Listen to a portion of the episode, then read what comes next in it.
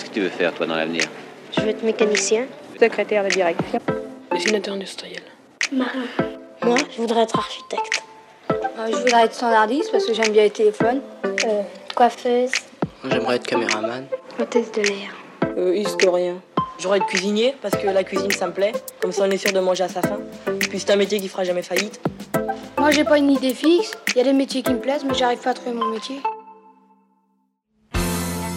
After a bend, Cervantes, Daniel Defoe, Samuel Richardson. Dans cette deuxième partie du podcast Sur le métier, la directrice de la coordination éditoriale et de la commercialisation aux éditions Stock, Charlotte Brossier, nous explique la préparation de la rentrée littéraire de septembre, l'impact d'un prix littéraire d'automne pour une maison d'édition, la place du marketing dans ce monde de l'édition de plus en plus concurrentiel. Et pour démarrer ce deuxième épisode, j'ai sélectionné des archives INA avec les voix d'Olivier Bétourné, Gaston Gallimard, Christine Angot et Jean-Yves Mollier. Chacun à leur tour donne leur définition du métier d'éditeur, question que j'ai posée à Charlotte.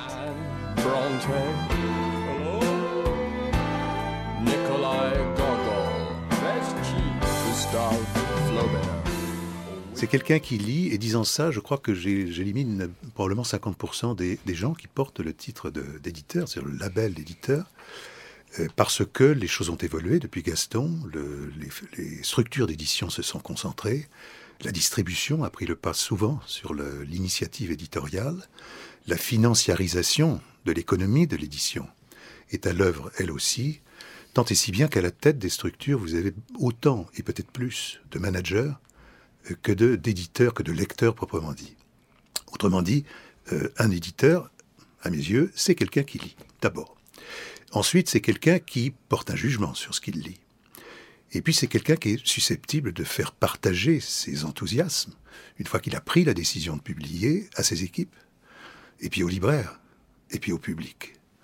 C'est donc un travail de, assez complexe qui part d'un manuscrit physique et qui aboutit à un livre dans la poche d'un acheteur.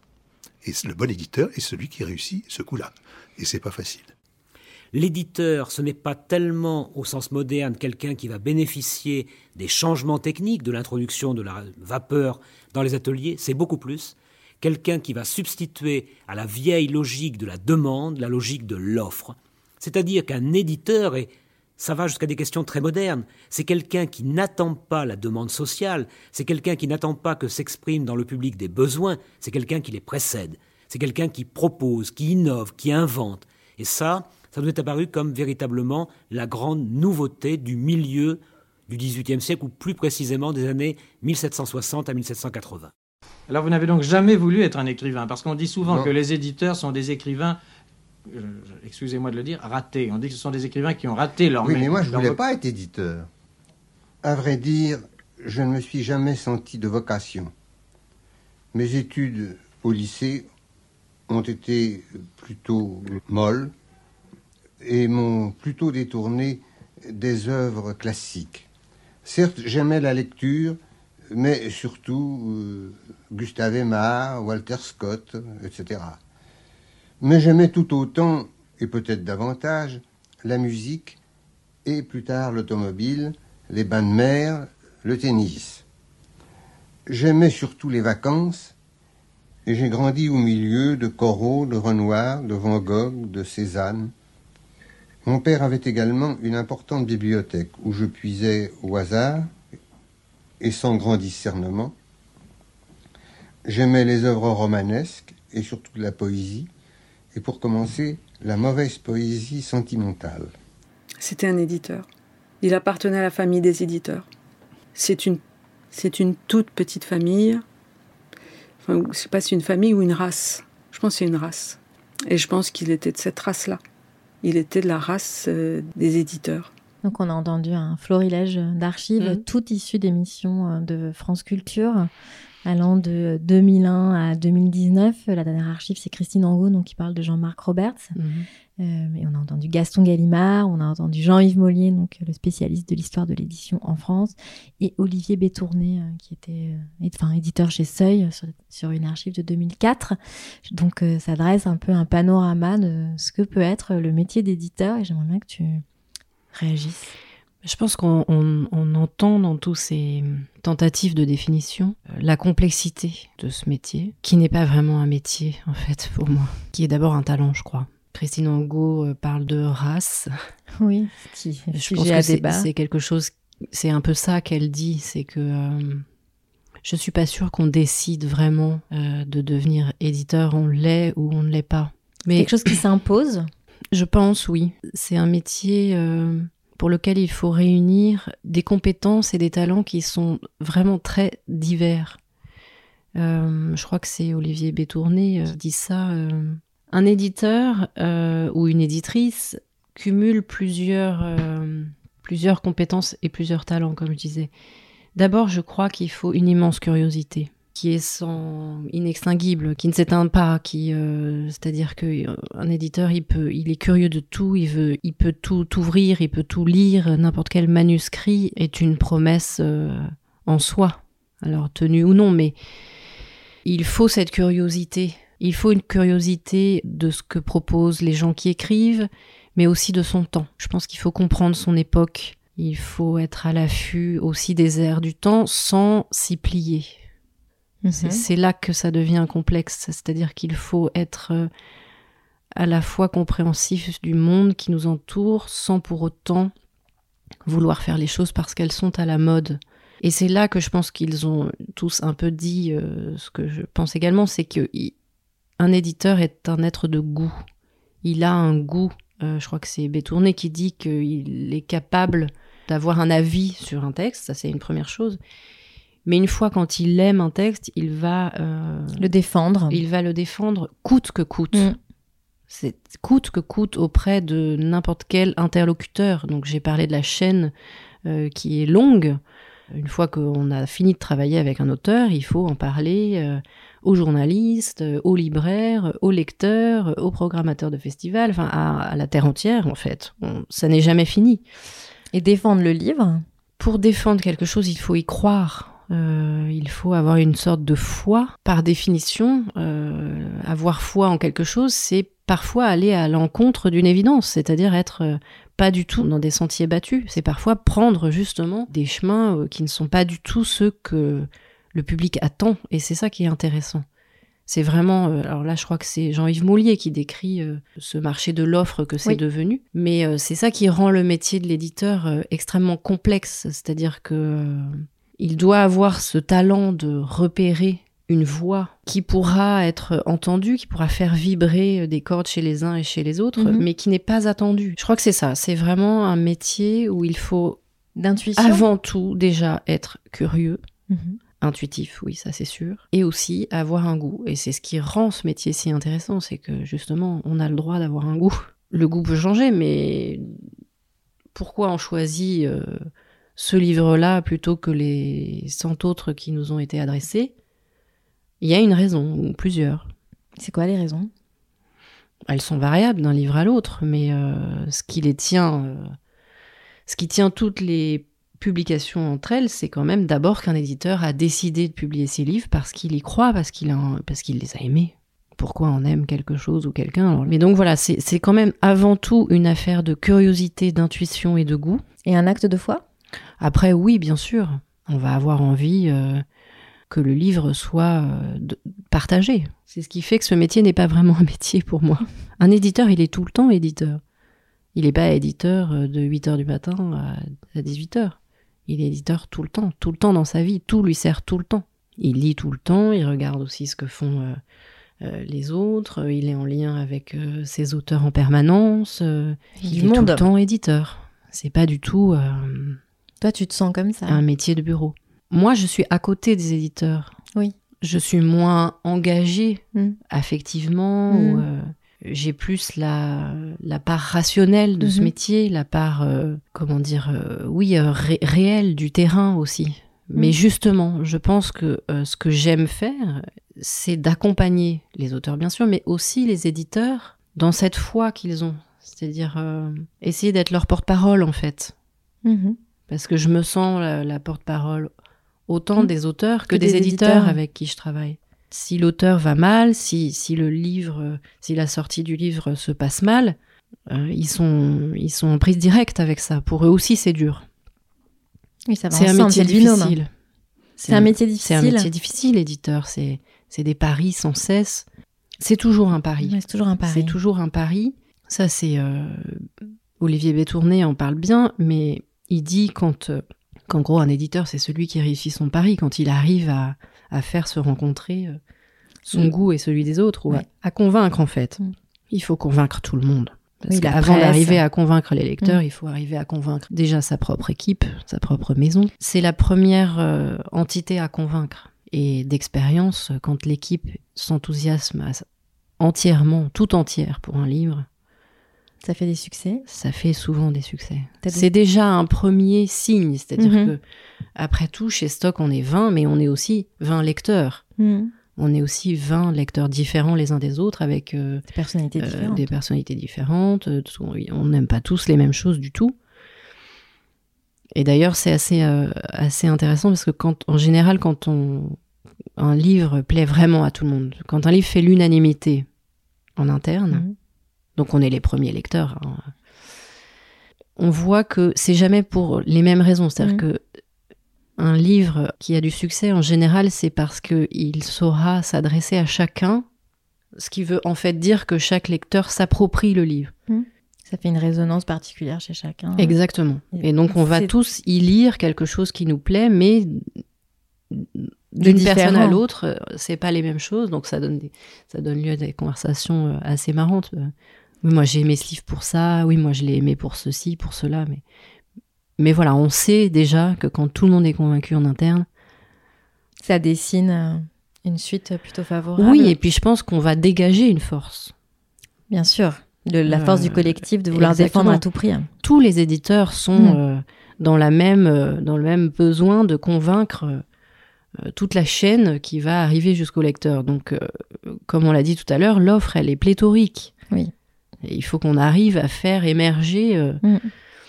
juste nos livres de, Mm. tout- de toutes ces parutions.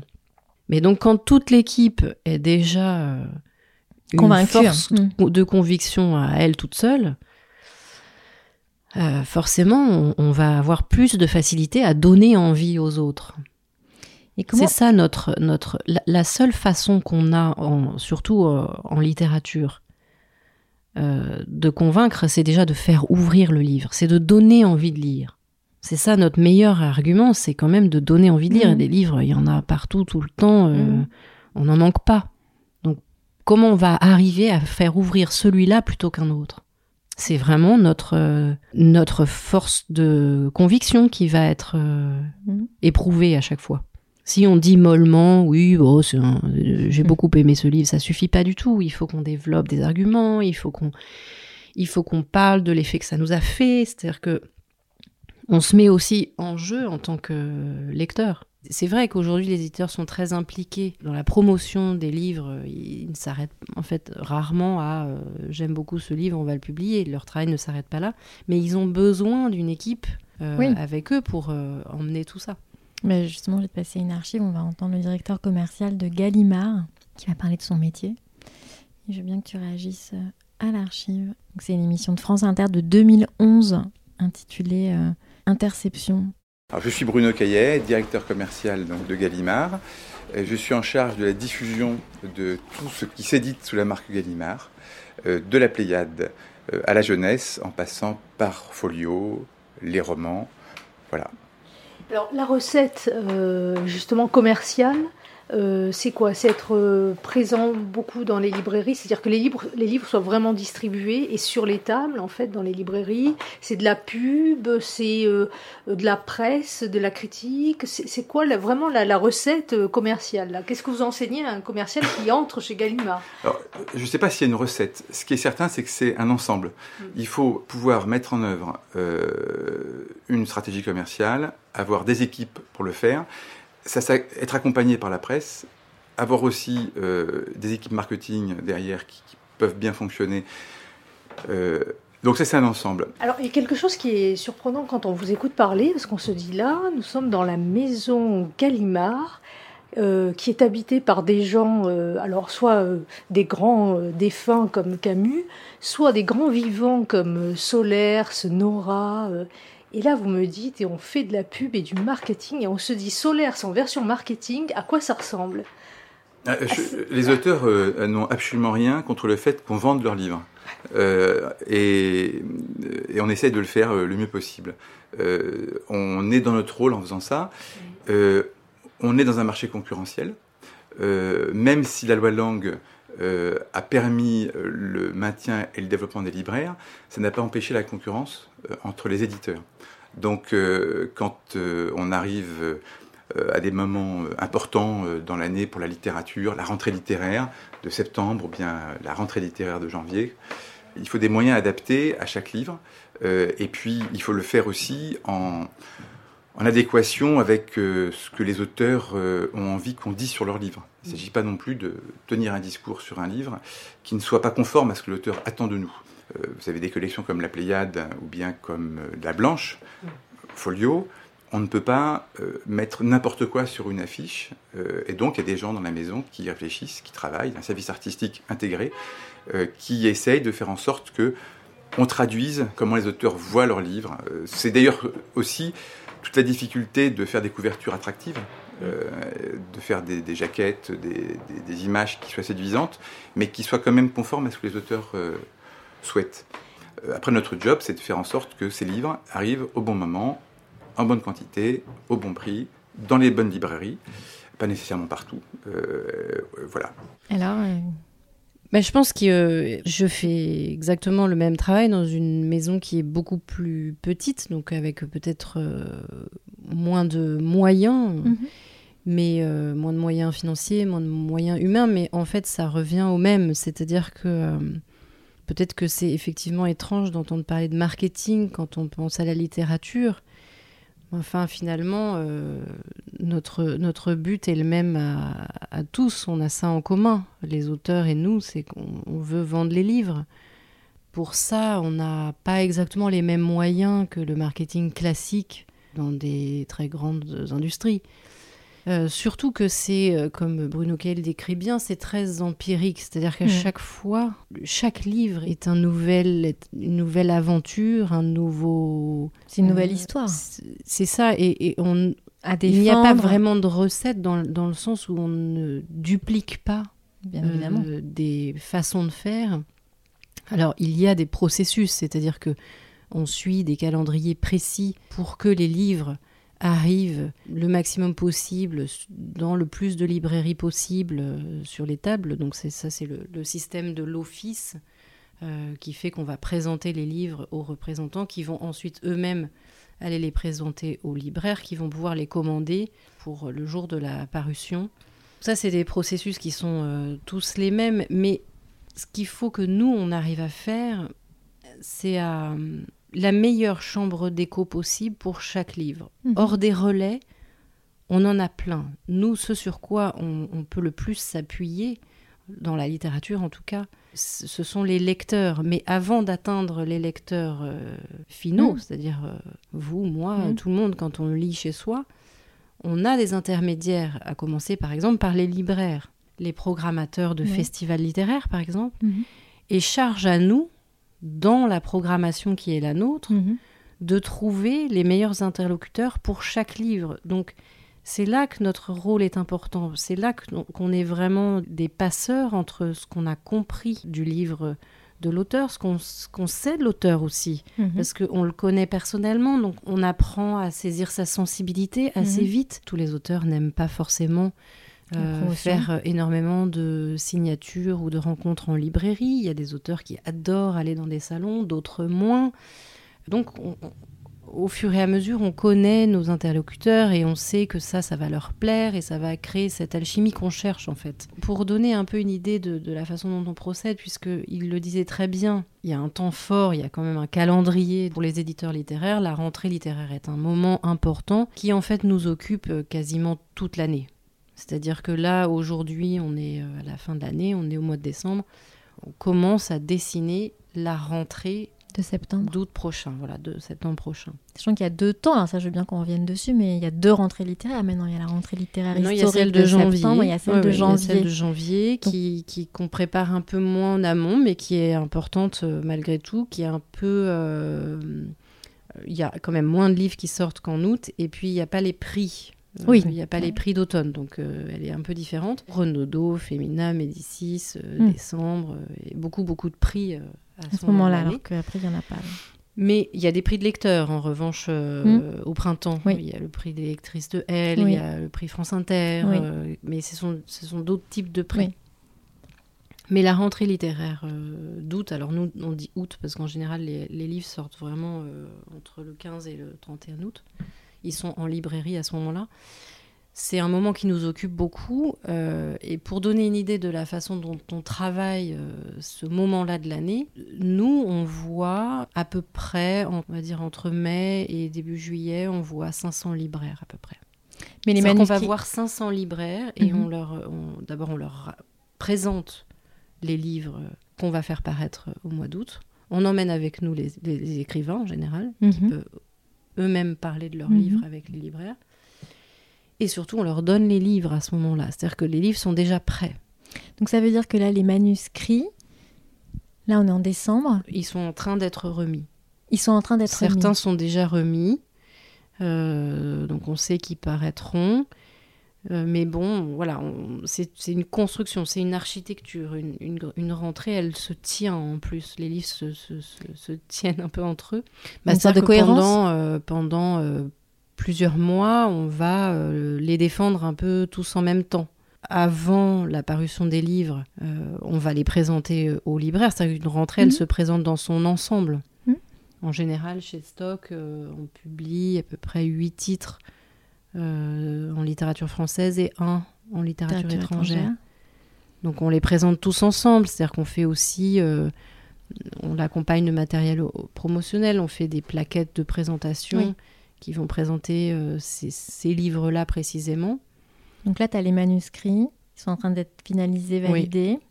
Après, vous avez euh, le- la tournée un peu des libraires, finalement. Il y a quand même, c'est énorme, Oui. hein, 500 livres. Oui, 500 c'est énorme, c'est énorme. ça nous occupe beaucoup. Ouais, donc au printemps, avec Voilà. euh, déjà les livres qui Oui. ne sont pas encore euh, Alors ils sont édités, prêts, ils sont voilà, prêts, mais ils ça, sont pas encore sortis. et même prêts imprimés, hein, puisque on, leur, euh, on leur Remet, remet à ce moment-là quand on les voit, de façon à ce qu'ils puissent lire Oui, bien sûr. Et pendant l'été pour pouvoir le défendre à la défendre à la rentrée. Donc c'est un moment de grande effervescence qui est euh, souvent épuisant mais galvanisant. Parce Évidemment, euh, beaucoup d'adrénaline. On, on est, on est dans la préparation des choses, on, on voit, on commence à voir ce qui, Ce qui se passe, comment ça ce qui réagit. se hein. passe exactement. Et puis en même temps, nous, on est, euh, on est déjà convaincus, donc on a très envie de partager. Ouais, euh, je comprends. On se retrouve tous euh, en septembre.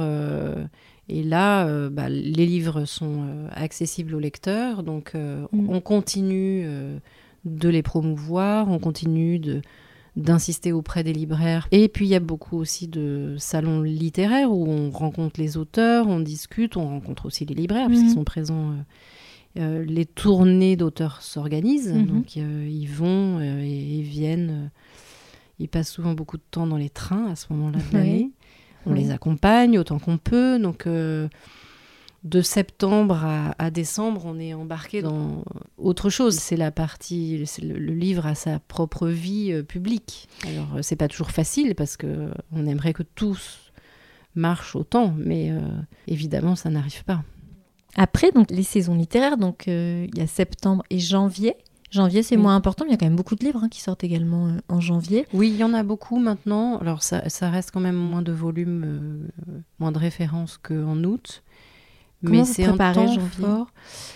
Euh, de plus en plus de la même façon. Mhm. C'est-à-dire que de plus en plus, on prépare les livres euh, assez tôt, de manière à ce que euh, les libraires puissent les lire avant la parution pour qu'ils puissent se repérer en fait euh, au moment où les livres arrivent sur leur table.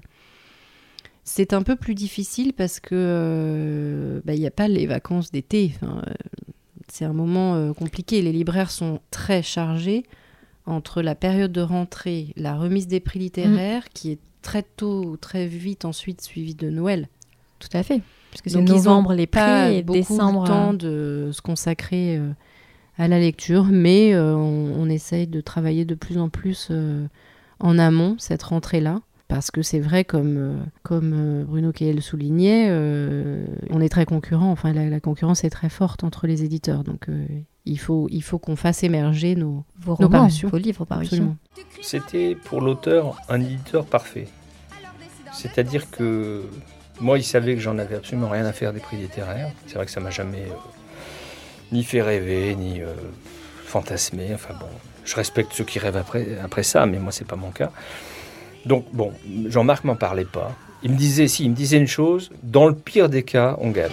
Mais pour autant, je savais que le Jean-Marc qui euh, me, laissait tranquille avec ça ne cessait comme éditeur de travailler euh, en sous-sol, en sous-main, de façon euh, laborieuse, quotidienne, etc., pour que ses auteurs aient des prix quand quand il y croyait. Parce que il ne faut pas l'oublier que c'était aussi un formidable joueur de poker, c'était un formidable faiseur de prix, c'était il était quand même de l'école un peu d'Yves Berger. Enfin, c'est cette génération qui, euh, qui manœuvrait les prix, parce que c'était aussi une époque où on manœuvrait les prix.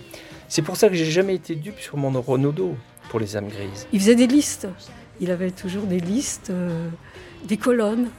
Et il me montrait, puis alors il m'expliquait, euh, hier j'ai eu un tel, euh, bon on a une chance, alors il y avait les, auteurs qui passaient d'une colonne à l'autre, Euh, oui il en parlait, il était très très impliqué dedans, c'était son, son travail pratiquement au seuil, hein, et puis il adorait ça. Donc c'était une archive d'une émission de 2020, toute une vie qui était consacrée à- Jean-Marc Roberts, éditeur en marchand, écrivain en courant. Et donc euh, on a entendu euh, Philippe Claudel et Liliane Roth qui euh, racontent un peu comment Jean-Marc Roberts travaillait en sous-marin, entre guillemets, pour les prix. Ah oui, ça c'est effectivement, il y a quelques, quelques éditeurs et patrons de maison qui sont doués pour ça, mais il l'a fait chez Stock aussi. Manuel Carcassonne le fait aujourd'hui chez Stock. mais c'est quelque chose qui effectivement n'est pas, n'est pas visible en fait. Il y a des listes. C'est une forme de, d'influence ou de lobbying. C'est. euh, Sixième tour de scrutin à Éric Orsena pour l'exposition coloniale par cinq voix contre quatre à Bernard-Henri Lévy et une à François-Olivier Rousseau.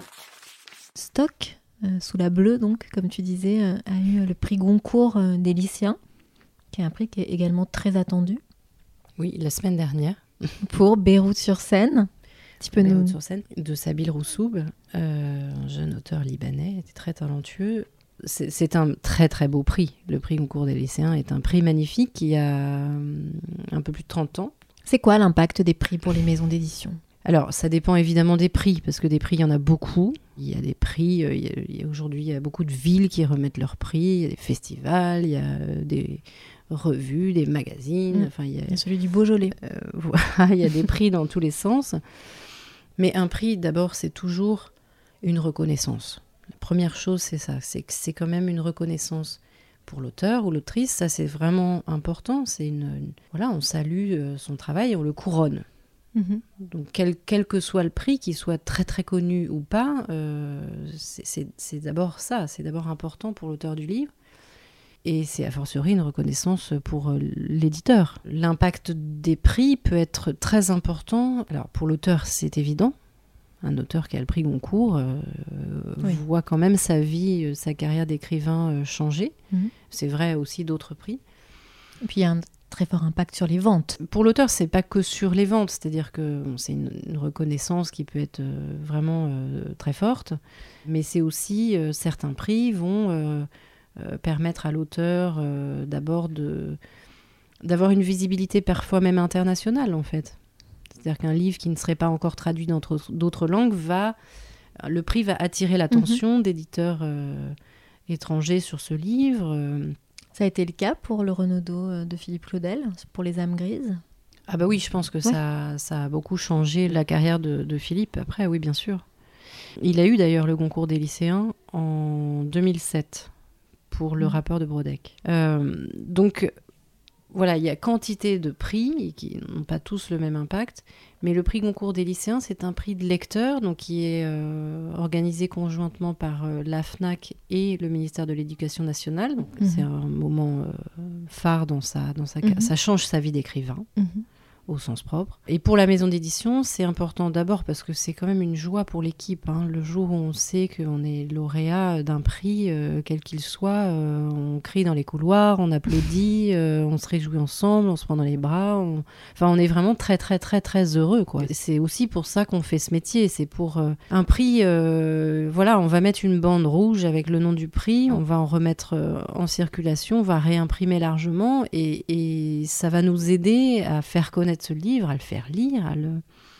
Ce sont des prix, euh, les prix d'automne tombent, euh, comme le nom, leur nom l'indique, à l'automne, donc ils vont être offerts à Noël, Mm. souvent. Donc ça, ça va nous aider euh, considérablement à, à promouvoir le livre en question, le livre primé, et ça peut littéralement changer l'année financière d'une maison d'édition. Littéralement. C'est arrivé que euh, un prix décerné euh, au mois de novembre, donc c'est-à-dire qu'il reste six semaines de vente euh, Mhm. ou huit euh, sur l'année, euh, représente 30% du chiffre d'affaires. Donc c'est une bascule. C'est-à-dire que parfois ça peut faire que euh, la maison qui n'avait pas fait une bonne année, tout d'un coup, euh, se rééquilibre euh, avec un seul titre. Et puis, euh, si l'année était déjà bonne, euh, on, on- on devient, euh, on a une année ex- excédentaire, quoi. Et là, vous l'avez tiré à combien? Ou retiré à combien? Alors, par exemple, pour le livre de Sabil Roussoub, euh, qui n'est pas son premier roman, mais qui est le premier roman qu'on publie, il avait publié deux livres chez L'Antilope, donc un éditeur euh, avec plus petite Plus diffusion. petite, ouais. Euh, le premier tirage de mémoire, c'était 3000. 3000 exemplaires. D'accord. à C'est- la parution. C'est classique, ça? Oui, c'est assez classique. On avait réimprimé parce que le- la promotion se passait bien. Le livre avait été euh, lu, aimé des libraires, repéré. euh, il y avait eu pas mal de presse. Donc, euh, Mhm. Sabine avait, a fait beaucoup de, de salons et euh, a beaucoup tourné euh, en librairie à l'automne. Mhm. Il a été sur la première sélection du Goncourt. Donc ça, c'était la première bonne surprise, parce que évidemment, c'est une condition sine qua non pour participer au Goncourt des lycéens. Mm, Donc, bien sûr. En septembre, au moment de la première liste du Goncourt, bah, donc on a eu cette bonne surprise. Et c'est aussi un, un guide pour les libraires. C'est-à-dire que la première sélection du, du Goncourt, de l'Académie Goncourt, euh, elle est suivie par toute la profession. Elle est, elle est, elle est scrutée. C'est-à-dire que c'est quand même une première reconnaissance Mhm. d'une, je sais pas, une douzaine ou une quinzaine de livres. euh, Ça donne déjà euh, Ça donne un du peu plus poids de, déjà de et- visibilité oui. à ces livres-là. Oui. Euh, donc le premier tirage, c'était ça, de mémoire, 3000 exemplaires. Et euh, le jour du prix du concours des lycéens, on a réimprimé à 120 000. Voilà, d'un coup. Et on en fait. remet euh, 100 000 euh, en circulation. Et je pense qu'on ne va pas tarder à réimprimer. Ah, c'est énorme. Mm. C'est énorme. Mais quand on regarde les ventes d'un des, des précédents, Ou même des précédents, ouais. C'est 400 000, 500 000. c'est très très haut. Delphine de Vigan, euh, Mm. Rien ne s'oppose à la nuit. Gaël Faye, Petit Pays. euh, Oui, c'est vrai. Alice, Alice Zénitaire, euh, L'art de perdre. Tout ça, ce sont des romans qui ont été lauréats du concours des lycéens. Et c'est des livres qui ont des carrières très longues, bah, qui ont la caution des lycéens. Donc c'est un choix reconnu par tous, en Mm. fait. On leur fait totalement confiance. On fait confiance à leur goût, euh, à leur exigence aussi. Mm. Euh, et euh, c'est un- ce sont des romans qui se vendent très bien d'abord en grand format, mais qui ont ensuite en d'autres vies en poche, qui sont traduits, voilà, qui vont faire parfois le tour du monde. hein. Et l'auteur, il est très reconnaissant, j'imagine, vis-à-vis de l'édition, l'éditrice. Bah oui, là, je pense en ce moment, il, il touche pas terre. C'est-à-dire que du jour au lendemain, il, Ouais, est euh, euh, dans tous les médias, dans toutes les librairies. euh, il faut qu'on donc on, on l'aide aussi parce que c'est quand même une, une forte bascule. Exposition, oui. Oui. Et euh, la Et nuit. puis on trie, c'est-à-dire qu'il Oui, reçoit de énormément demandes. de demandes, donc il faut qu'on l'aide à, À choisir, à sélectionner. choisir, bien sûr. Et toi, c'est pareil ou l'équipe, euh, les nuits avant, euh, quand vous êtes sur une liste d'un prix euh, Oui, il y a, y a- on- il y a toujours une forme de tension, c'est-à-dire qu'on connaît euh, tous les dates des Bien remises sûr. précisément, on, on se met en condition, on va Mhm. dire, et puis il faut qu'on accompagne les auteurs. C'est des moments qui sont, euh, qui sont euh, très stressants, parfois assez durs à vivre. hein. Là, on parle des lauréats, mais il y a aussi tous ceux qui sont sur les listes et puis qui finalement Mhm. euh, ne sont pas gagnants. Donc, euh, il faut qu'on soit euh, réconfortant, qu'on accompagne tout ça. C'est Mm. c'est un moment important qu'on vit ensemble, qu'on vit avec eux. Nous, on est prêts. On est dans les starting blocks, c'est-à-dire que le concours de lycéens, on sait à midi. Et, Ouais. et il faut ensuite que. On sait le jeudi à midi, il faut que le lundi suivant, euh, les livres soient dans les magasins quasiment. Ah Donc oui, c'est un euh, course, une course contre, contre la montre. ouais. Michel Fournier disait que le prix littéraire a pour but de conférer instantanément de la notoriété et des droits d'auteur à un auteur qui n'a ni l'un ni l'autre. Bah, euh, c'est plus ou moins vrai parce qu'il y a des auteurs qui ont des prix euh, très tard. Brigitte Giraud qui a eu le prix Goncourt, elle a une immense œuvre derrière elle. Elle n'avait pas de notoriété. euh, avec euh, déjà une grande reconnaissance et beaucoup de lecteurs. Donc, euh, bon, je crois que c'est plus ou moins vrai. Le prix Nobel d'Annie Ernaux qui, Oui. qui fait que Gallimard revend beaucoup de ses livres euh, en ce moment. Je pense qu'on ne peut pas dire qu'elle a attendu le prix Nobel pour avoir une reconnaissance. Donc, euh, mais parfois, euh, pour un primo-romancier, un prix, c'est une exposition immédiate Mhm. à un très grand nombre. Un auteur qui a un, Qui a un prix, il va être désiré ailleurs. Donc, il faut le garder. Et bien sûr. Donc, il va avoir. euh, D'où l'importance de la relation. ventre d'autres éditeurs. Il, il va être convoité, en fait. Donc, il faut qu'on soit euh, attentif à ça, bien sûr. Ça se pique les auteurs. Ah, bah oui. On parle même de mercato hein, dans l'édition. Alors, on- les éditeurs se piquent, hein, parfois. Il y a des éditeurs qui font des transferts de maison à maison. Mais un éditeur euh, n'existe pas sans ses auteurs. Donc, euh, quand on pique un éditeur, on pique en général ses auteurs avec. Mais les auteurs, bien sûr, sont dragués par la concurrence, c'est normal. Alors parfois, les auteurs aussi euh, décident de partir Mhm. d'eux-mêmes et c'est leur droit. Euh, Mhm. La relation éditeur-auteur n'est pas un long fleuve tranquille. Elle est faite de tellement de choses, tellement d'événements, tellement de moments de vie, d'une matière si sensible qui est la littérature que on signe pas à vie avec euh, son éditeur, heureusement pour eux. Mm.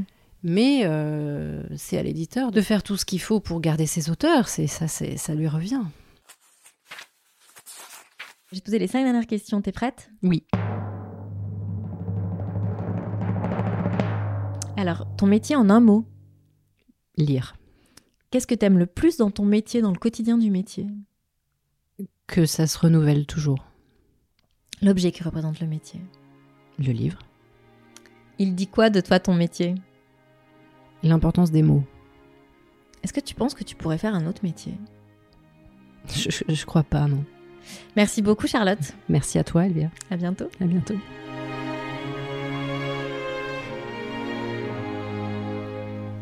The book of love is long and boring. Si cet épisode vous a plu, n'hésitez pas à le mentionner avec des pouces, des cœurs, des étoiles sur vos plateformes d'écoute préférées. Et pour suivre les coulisses du podcast, rendez-vous sur le compte Instagram sur le métier podcast ou sur le site internet sur le métier.com.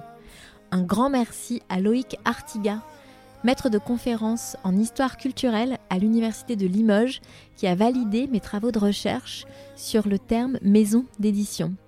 Je remercie également Lina pour son aide précieuse et le monteur Valentin qui a mis en musique cet épisode. Je vous donne rendez-vous la semaine prochaine pour un prochain épisode.